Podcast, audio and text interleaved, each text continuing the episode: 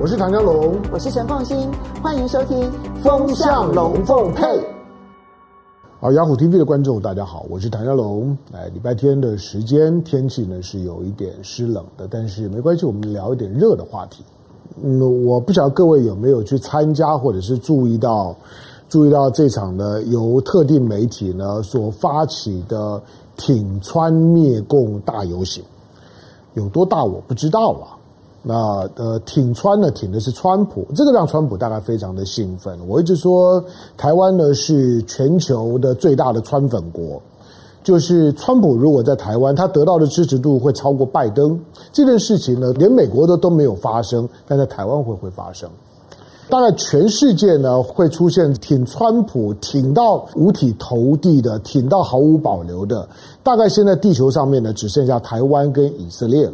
好，但是呢，从这个角度谈起，就是当挺川普挺到这个样子，那台湾呢站上了反中的第一线，台湾会把自己呢捆在一个非常极端的矛盾里头。它不只是说台湾在政治上面激烈的反中，在经济上面呢却又激烈的亲中。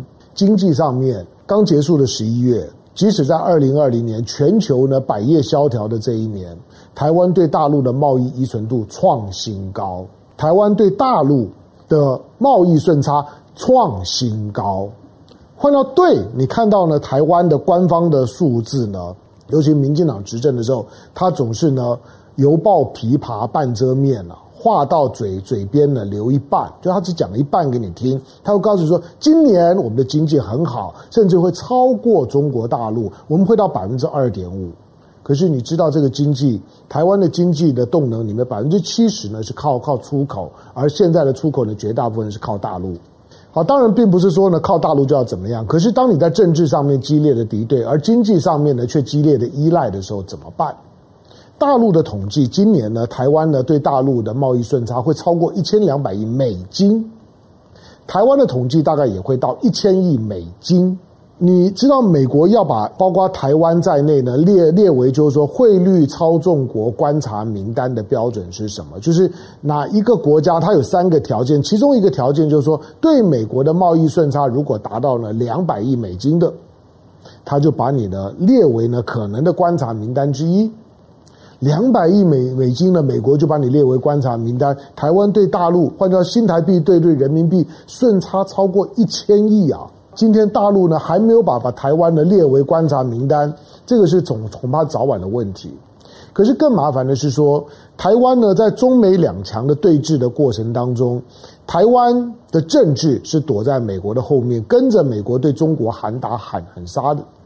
经济上面呢，它却是躲在中国的后面的，对美国呢可以说予取予求。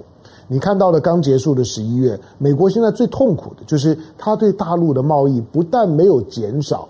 贸易顺差跟贸易量反而暴涨，《纽约时报》都用专门的调查采访在讲这件事情，说你的川普的贸易战根本白打了，打了半天之后，关税呢全面提高百分之二十五，又怎么样？提高百分之二十五，就是所有中国的商品卖到大陆的时候呢，成本都增加了百分之二十五，成本增加了百分之二十五，价格就算不增加百分之二十五，增加个百分之十、十五总是有吧？可是照样大卖。之前的感恩节，接下去的耶诞节，你看到大陆的货物源源不绝的呢，运到了运到了美国，甚至都塞港，港口呢都是呢一堆呢中国或过来的的船都塞港，那都是呢那都是美国人订的。好，这样子的一种的塞港的情情况呢，导致呢现在运价大涨，运价大涨了之后呢，你就看到，如果你有在呢股票市场进出的，你看你有没有注意到最近的台股？台股的航运股涨得真涨翻天，航运股几乎涨一倍啊！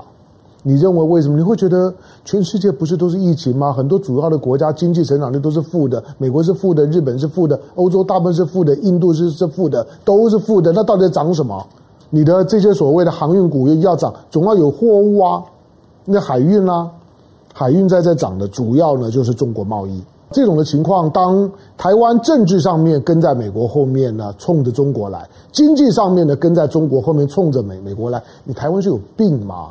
当你说没有关系啊，只要没有人发发现就就好了，只要中国没有发现，美国没有发现，我就继续这样子呢。两两面在政治上面来讲，我我跟美国紧紧站在一起；经济上面呢，我必须跟中国紧紧站站在一起。没有人发现就可以，你想会没有人发现？大家当然都有发现，只是什么时候挑你台湾动手而已。好，那刚刚讲到呢，讲到台湾和以色列啊，这两个国家呢，都是呢挺川普挺得一塌糊涂。我刚刚讲台湾呢，作为呢作为全全球川粉大国，那是因为那份调查里面没有以色列了。如果有以色列，我估计以色列也差不多。毕竟美国帮了以色列大忙，毕竟川普真的是对以色列超好，好到什么地地步？你看呢，川普虽然现在确定输了。不管呢，在台湾的，就是说特定的媒体在办挺川灭共大游行，你再怎么挺川普，还是会会下台的。好，但是人家人家就就是这么的挺啊。可是挺了挺了半天之后，你有注意到以色列？以色列，你想这四年的是时间，川普对以色列做了什么什么事情？川普对以色列，除了在对中东的问题上面，几乎呢是完全顺着以色列的脑袋在操作他的中东政策。以色列讨厌伊朗，美国就讨厌伊朗。以色列呢，希望呢能够呢，阿拉伯世界的穆斯林国国家温和派温和派的穆斯林能够呢逐渐的承认以色列，接纳以色列呢在在中东的生存权，美国就帮他办到。以色列希望呢，全世界承认我的首都呢不是特拉维夫，我的首都呢是那个古城耶路撒冷。耶路耶路撒冷是三教同源的圣地。耶路撒冷呢，不同的这些呢地质层挖下去之后，挖到的就是不同的年代的宗教的遗产。我的首都呢在在耶路撒冷，可是耶路撒冷的其他的宗教呢，回教那这个这个呢，这个就是巴勒斯坦他们怎么办呢？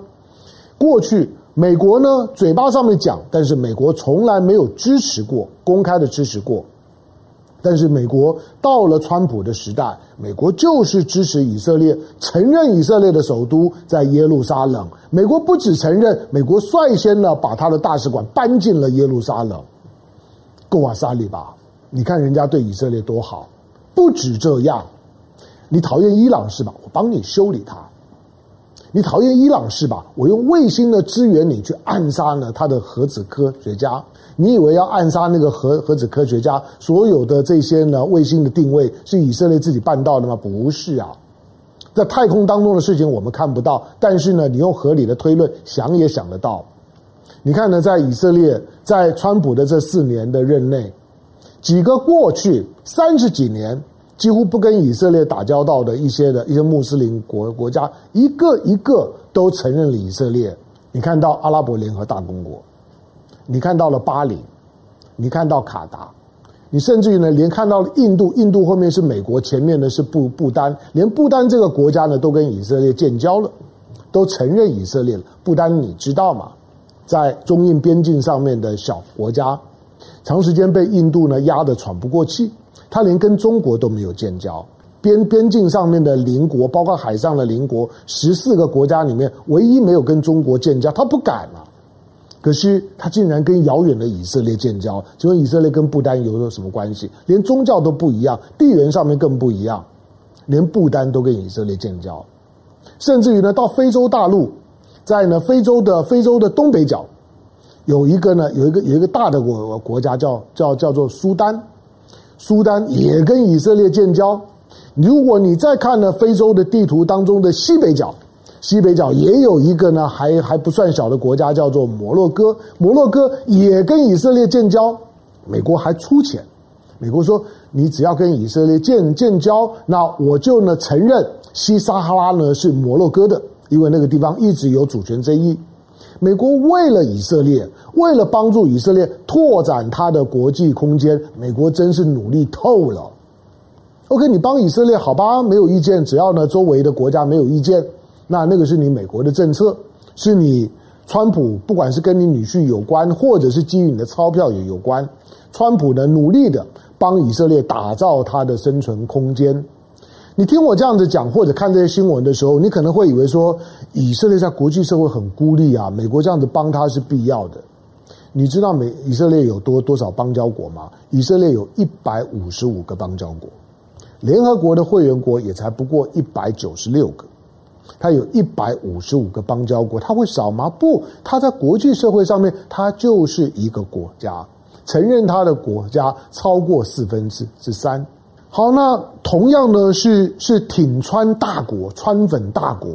人家以色列挺川了之后，你看光是大概这半年的时时间，你看以色列捞到了几个过去他捞不到的邦交国。虽然对以色列来讲，这些国家呢，除了穆斯林之外，对他也没有什么特别的意义，因为他的邦交国已经够多，大国几乎都跟他建交了。巴林怎怎怎么样呢？阿拉伯联合大公国怎么样呢？卡达怎么样呢？那你甚至于说，你说苏丹怎么样呢？摩洛哥怎么样？这些呢，都是穆斯林国家。因为他是穆斯林国家，所以跟以色列建交对以色列来讲有象征意义。好，但倒过来讲，我要讲的重点是，呃，是说，那请问你台湾挺挺川普挺了半天之后，台湾的邦交国有有几个？十五个。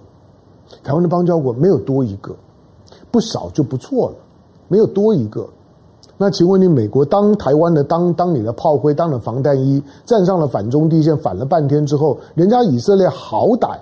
帮助美国成为中东的打手这件事情，让以色列是有是有好处。以色列予取予求，可是台湾当打手，结果什么都捞不到。你要当打手当杀手，你就要有安家费，结果我们付的是保护费。这个是台湾跟以色列表面上面的挺川普一样，台面下面挺川之后的代价非常的不一样。人家呢是有收获的，台湾什么都没有。比如说。澳洲吧，澳澳洲跟中国关系呢，最近闹得很僵，闹得很僵的时候，你就会听到呢，澳洲的一些呢极右派的议员就就就说，好，那既然呢中国呢对我们也这么不客气，那我们就干脆呢承认台湾吧，没有关系啊，你就就承认，我也欢迎啊。澳洲如果说呢真的愿意带头承认台湾，哇，那倒是一件我我觉得呢澳澳洲呢，我认为他干不出来，就他竟然敢干的事儿，连美国都不敢做了。那澳洲敢做吗？好，他在告诉你，就是说，在我们站上了反中的第一线的时候，在经济上面呢这么的依赖，而且更依赖呢中国大陆的市场。可是，在政治上面来讲呢，跟大陆尖锐的敌对呢，当美国的打手，台湾早晚是要出事情的。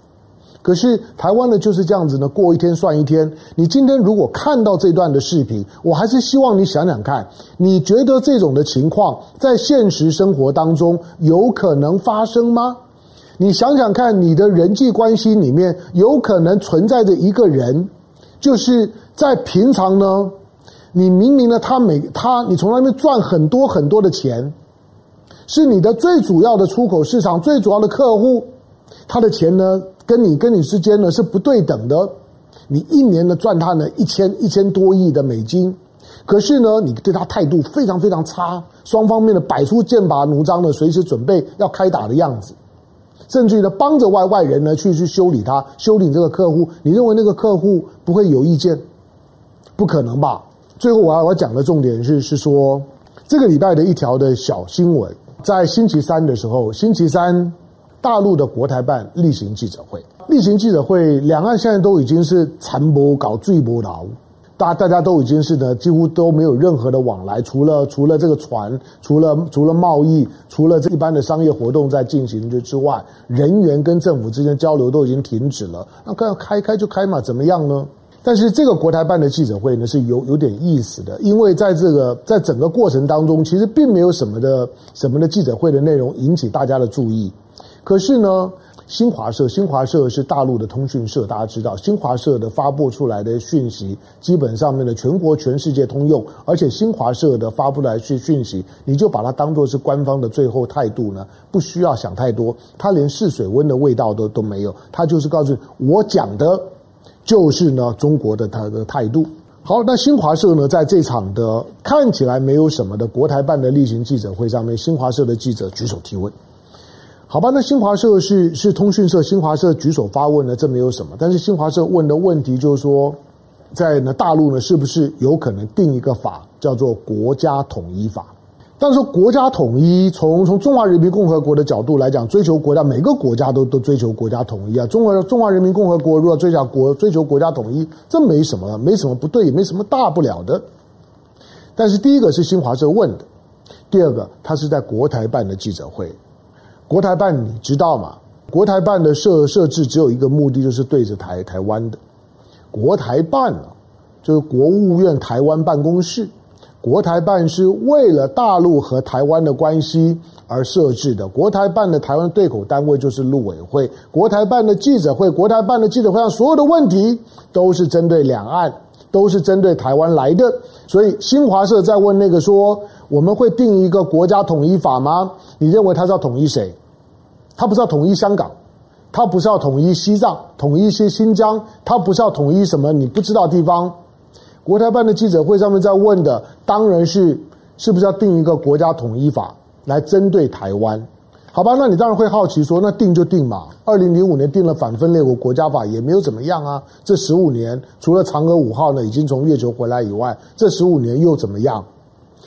好，不过从反分裂国家法到国家统一法，它当然是有一些的不一样的。就是当你定国家统一法，第一个它一定是针对台湾而来；第二个，现在是在呢二零二零年的年底。二零二零年当然大大家过得都很都很糟，两岸很紧张。九月、十月的时候，两岸的军军事上面的这种的。这种的冲撞已经到了剑拔弩张的地步。美国因为选举的关系，全年呢都是在东海、在台湾海峡、在南海不断的的去压迫中中国，压迫解放军。解放军呢对美国的这种的海空的压迫，解放军是采取比较容忍的态度。可是当解放军不在的时候，那解放军就不客气了。九月、十月。军机呢进入到防空识别区，经过快快速机、战斗机呢冲过海峡中线的频率都创新高，一九五八年以来新高，也也可以讲这个是六十多年以来的新高。他在告诉你，两岸的情势在二零二零年已经彻底改变了，只是接下去会用怎么样的速度，会遭到什么地步还不知道。二零二零年年底的这个这个就国台办的记者会的这个提问，他绝对不会是。记者随随口问的说：“哎，你们你们在在十二月十二月四号的时候，国家宪法日的时候，结果呢有一个有一个海报出来，国家宪法日的海报又不是国台办印的，他是说国家宪法日的时候呢，有有这份的海报当中呢谈到了国家统一。十二月四号是大陆的国家宪法日，他们国家宪法日出了份海报，这个海报上面谈到了国家统一，他借着这个。”跟国台办无关的国家宪法日这份海报，再问国台办说：“我们是不是要定一个国家统一法？”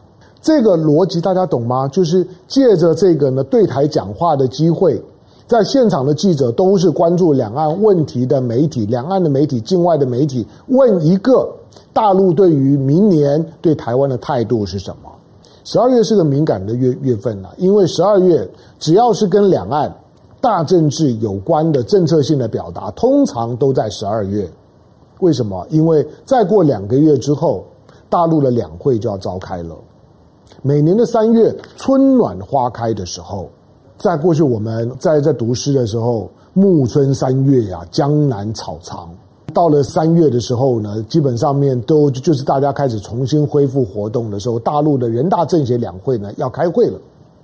二零二零年的人大政协两会，人大呢通过了港区国安法，香港搞定。你认为二零香港搞定了之后，二零二一年他要搞什么？国家统一法不是现在才才在谈，国家统一法二零一七年呢就有谈过，因为二零一六年蔡英文主政的时候，两岸关系急转直下，所以二零一七年就有大陆的学者透过二轨的管道就在释放大陆应该订定国家统一法。可是，二零一七年谈完了之后，二零一八年、二零一九年呢都没事儿。为为什么？因为二零一八年的时候的地方选举，国民党大胜。这个是我的分析了。我不是说大陆有人这样讲，我的我的分析就是因为二零一八年年底的选举，国民党大胜，国民党地方选举当中拿到了百分之六十二的选票，眼看着国民党二零二零很可能班师回朝。好，换换句话说，如果有这种可能的话，那两岸就有可能回到正轨。就没有必要呢，祭出呢太严厉的，既呢既约束台湾，也约束了北京的那种的法律。因为这种法子一出台了之后，北京呢就等于把自己绑在了那个那个那个轨道上面了，他就非得往前走不可。嫦娥五号的事情，我再三讲，嫦娥五号的落地不是科技层面的重要而已，不是探索有没有黑科技或者有没有不知道的内容。嫦娥五号的落地对国际社会最大的影响就是中国说到做到。中国在二零零四年就告诉你，二零二零年我要有太空船上去，从月球采样再回来。他在二零零四年就已经讲了，隔了十六年，大家都已经忘了，但他仍然记在心上，他做到了。